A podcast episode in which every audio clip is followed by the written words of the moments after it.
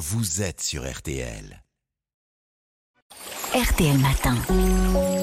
Ça va beaucoup mieux. Avec vous, Aline Perrodin. Alors aujourd'hui, vous nous parlez d'une maladie féminine, la cystite. Eh oui, c'est l'infection urinaire la plus courante. hein. Elle concerne surtout les femmes, mais les hommes peuvent être touchés, mais c'est beaucoup plus rare et c'est associé à une infection de la prostate.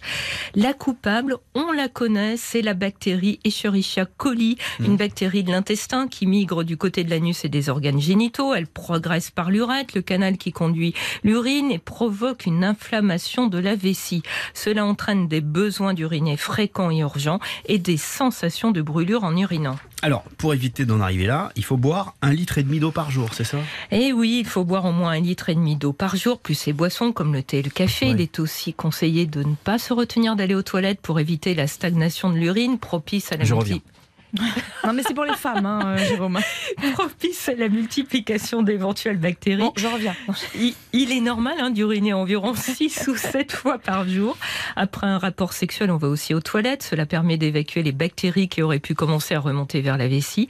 Et j'attire sur votre attention sur la manière d'utiliser le papier toilette. Le bon geste consiste à aller de l'avant vers l'arrière. On fait souvent l'inverse pour ne pas ramener les bactéries intestinales vers l'urètre. Merci pour tous ces conseils, Aline. Et pour l'hygiène intime, alors, qu'est-ce qu'il est recommandé? On peut utiliser un savon doux hein, ou un produit d'hygiène intime. Ce qu'il ne faut pas faire, c'est utiliser des produits antiseptiques qui perturbent la flore vaginale et forment un terrain favorable à la cystite. Et côté sous-vêtements, il est préférable de porter du coton.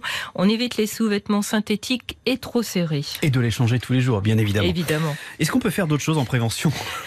Ben, On peut faire une cure de canneberge à prendre sous forme de liquide, de Ah oui. gélule ou de poudre marche, ça à diluer. Ouais.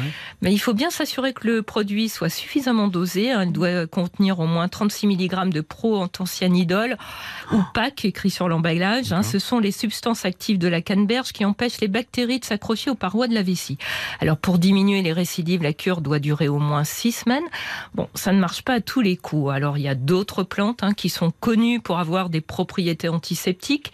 Par exemple, c'est le cas de la bruyère que le docteur Jean-Michel Morel, phytothérapeute que j'ai interviewé, conseille en prévention.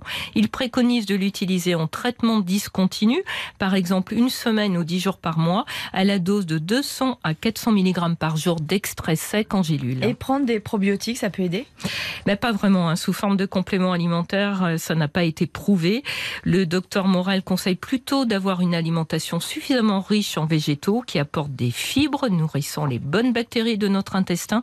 En effet, un déséquilibre de la flore intestinale peut favoriser les cystites, la constipation aussi d'ailleurs, car la stagnation des selles dans le rectum a tendance à favoriser le développement de bactéries pouvant migrer vers l'appareil urinaire.